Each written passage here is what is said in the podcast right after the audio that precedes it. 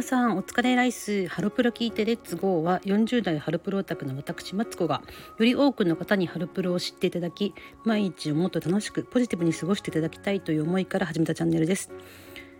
ワーキングマザーのそしてマーケティング部員の視点からハロプロについてあれこれ語っていきます。お久しぶりです。すいません。またね2ヶ月近く、えー、間が空いてしまったんですけどえーと、私ですね1ヶ月ほど前から新しい職場で働き始めましてですね朝6時に家を出るという生活で通勤も片道ドアトゥドアで1時間半ぐらいという生活になってですね本当にあの平日は家で一人でいる時間ないんですね。で土日もまあ子供とか家にいるのでうんなんかねこういう収録する時間って本当にないんですよ。なんでごめんなさい。なんか1週間ごとぐらいにハロプロのことも更新していくと言いながら随分間が空いてしまいました。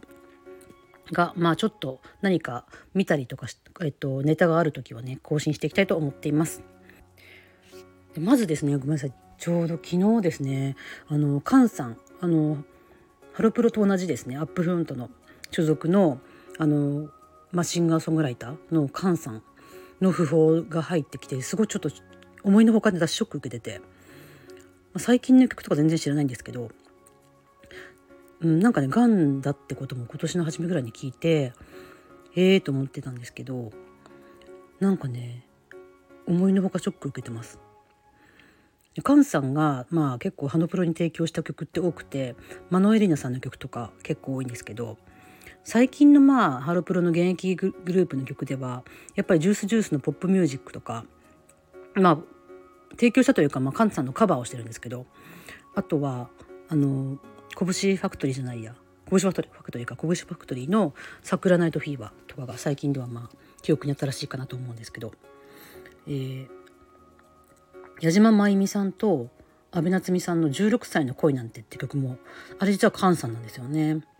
なんかそういうこと考えると結構名曲が多かったなと思ってショック受けてますしまあ、年代的にもね結構菅さんの曲あの結構中学生ぐらいの時とかね聴いていたのでうん、ね、結構ショックですね。あと一回生で見たことはあってもう今から1 5 6年前ぐらいかな。もっと前かな。えっ、ー、と AP バンクフェスに出られたことがあったので生で見たことあったと思います。はい。なんか確かねミスチルの桜井さんもすごく菅さん好きででつんくさんとかも確かなんかアップルロントに所属することになった時の決め手として菅さんが所属されてるっていうのがあったと思うんですよね。だから結構ね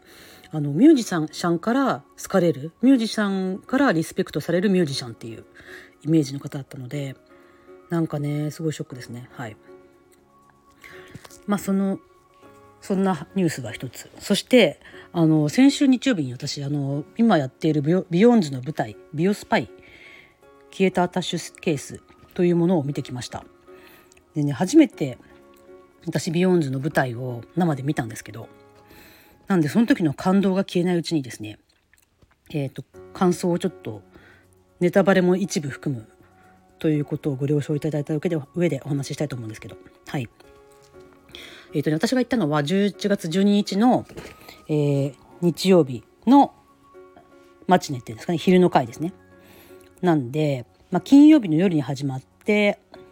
公演としては4回目の公演ですね。はい。を見に行きました。でね、うん。いやーなんか私結構いい席だったんですよね。右側の上手側の、えーと、前から5列目であの今回メンバーが結構ね途中で通るんです席あの席の客席の方に。で特に上手側の通路を通るんですけど結構目の前をねメンバーたちが通っていくのでうわーって感じでしたね。はい。だしまあストーリーとしてはね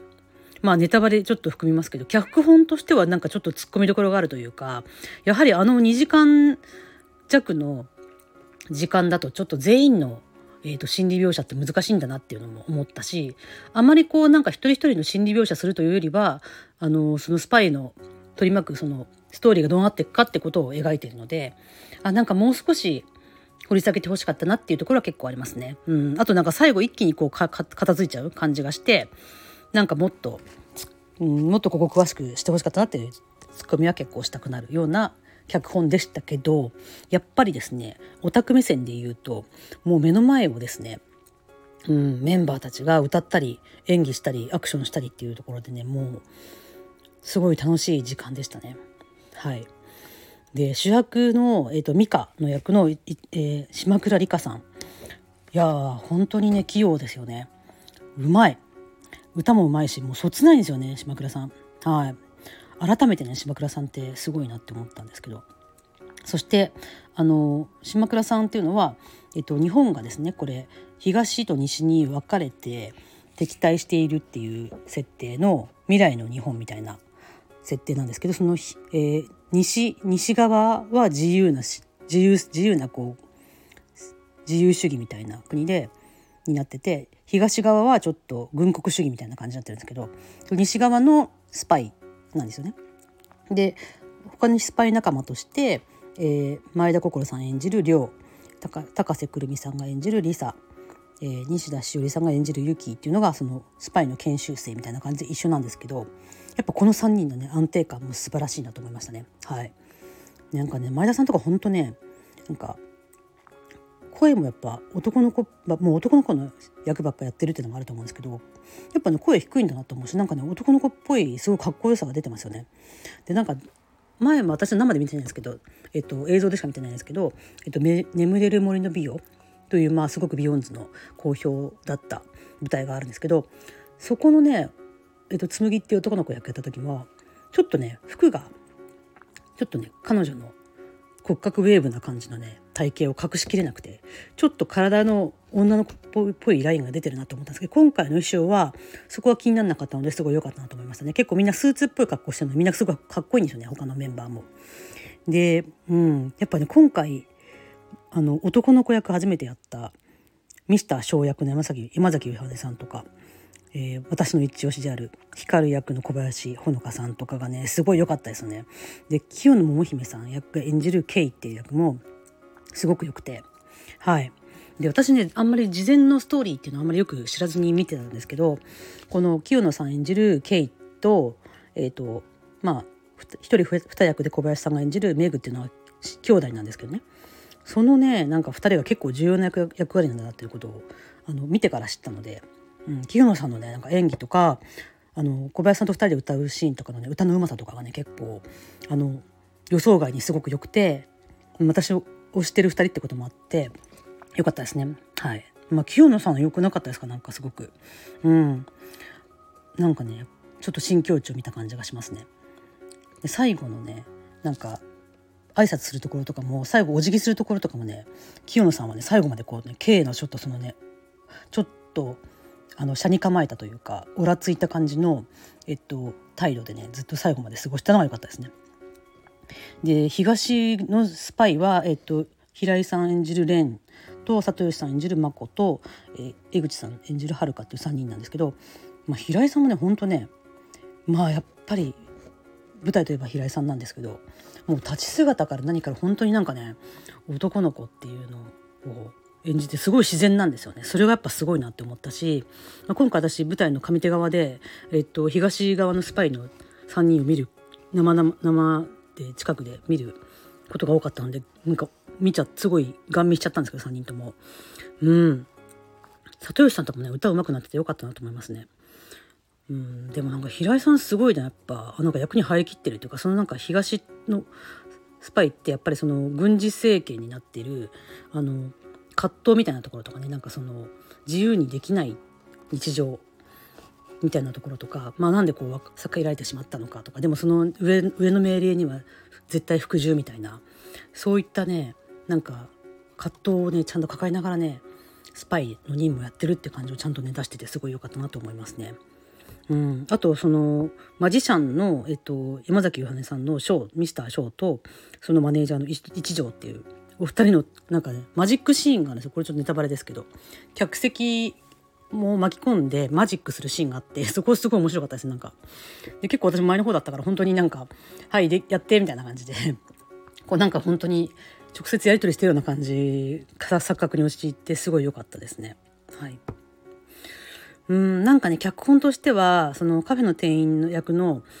七海っていう、えー、岡村みなみさんが演じる役とか、えーとまあ、ちょっと高瀬くるみさんが演じるリサっていう役とかのなんかその心理的な、えーと、ところとかをもう少しね丁寧に描いてほしかったなっていうふうに思ったりしたんですけどまあみんな本当にね演技うまいし歌もうまいし踊りもうまいしねうんそれをあんなに至近距離で見られるってのは良かったなと思いますね。でまあ、東京公演も完売してたということでやっぱりもっと広い箱でやった方がいいんじゃないのっていうのとやっぱりお芝居はでもちっちゃいところでこう生でやるのがいいっていうのもあるし難しいとこだなと思いますね。はいもうでもね何だろうまああと実は明日日曜日ももう一回私見に行くのであのまたねあの今度はしかも下手側の席えもう少し後ろなんですけどまた違った角度でまたあともうストーリーが頭に入ってるのであの違った視点でまたいろいろ楽しめるかなと思うのでまた2回目の公演見た後は、えっと、感想を、え、スタイフに残したいと思っています。なんかねもう改めてビヨンズすごいあの全員すごい本当になんかみんなのこの才能をなんとかもっと世に知らしめる術を考えたい。なんかねまあこんまあ、結局東京公演も完売して、うんね、普段お芝居なんか見ない人もたくさんこう、えー、集客するっていうパワーあるわけじゃないですか。なんかもっとこの、えー、彼女たちの演技力とか歌唱力とかそういったスキルを、えー、生かすような仕事はないですかねと改めて思いました。はいそんなわけでねはいでもまあビオスパイ多分私他の舞台まだ見たことなかったんで他の舞台と比べたら話としてはそんなにかなと思うんですけど。うんまあ眠れる森の美を生で見れた人羨ましいですね。うん、なんかあの時にもっと好きだったらよかったな。見に行けてたらよかったなって改めて思いましたけど、うん、あんなにやっぱすごいあんなに全員の役どころがそれぞれちゃんと演じきれてるそして歌とか踊りとかもできてるっていうグループって他にやっぱりハロプロでもなかなかないのかなって思いますし、ね、今こうやって舞台やってるグループももうビヨンズしかないのでねなんかどうやってこう独自路線を歩んでいくのかなっていうふうに思いましたね。はいまあでもね舞台はねやっぱり複数回見るとそれだけまたコンサート以上になんか新しい発見がありそうなので明日また2回目行くのがすごい楽しみですね。はいといったわけでちょっと一部ネタバレにはなりますけれども、えー、ビオスパイの感想でした。ではまた、えー、と何かハロプロ関係のニュースとかありましたら、えー、アップデートしていきたいと思いますのでまた引き続きよろしくお願いします。では皆さん今日も頼まっていきましょう。私はこれから子供の、えー、3回目に行きます。ではまた今度さよなら。